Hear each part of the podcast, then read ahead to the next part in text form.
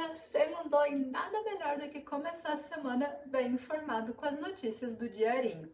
Quem é de Balneário Camboriú ou vai passar pela cidade amanhã, fique ligado. A Avenida Martin Luther, no bairro das Nações, terá o trânsito alterado nessa terça. A EMASA faz obras na rede de abastecimento de água na esquina da avenida com a rua Uganda.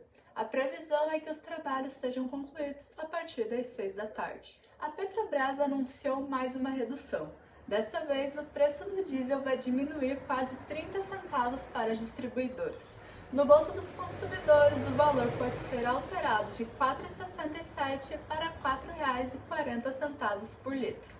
Em Balneário, uma motorista recém-habilitada chamou a atenção de vários condutores ao exibir o bilhete alertando que acabou de tirar a carteira.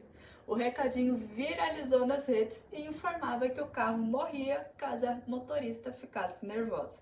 Por isso, ele pedia compreensão e gentileza dos outros condutores. Por hoje é isso. Até a próxima!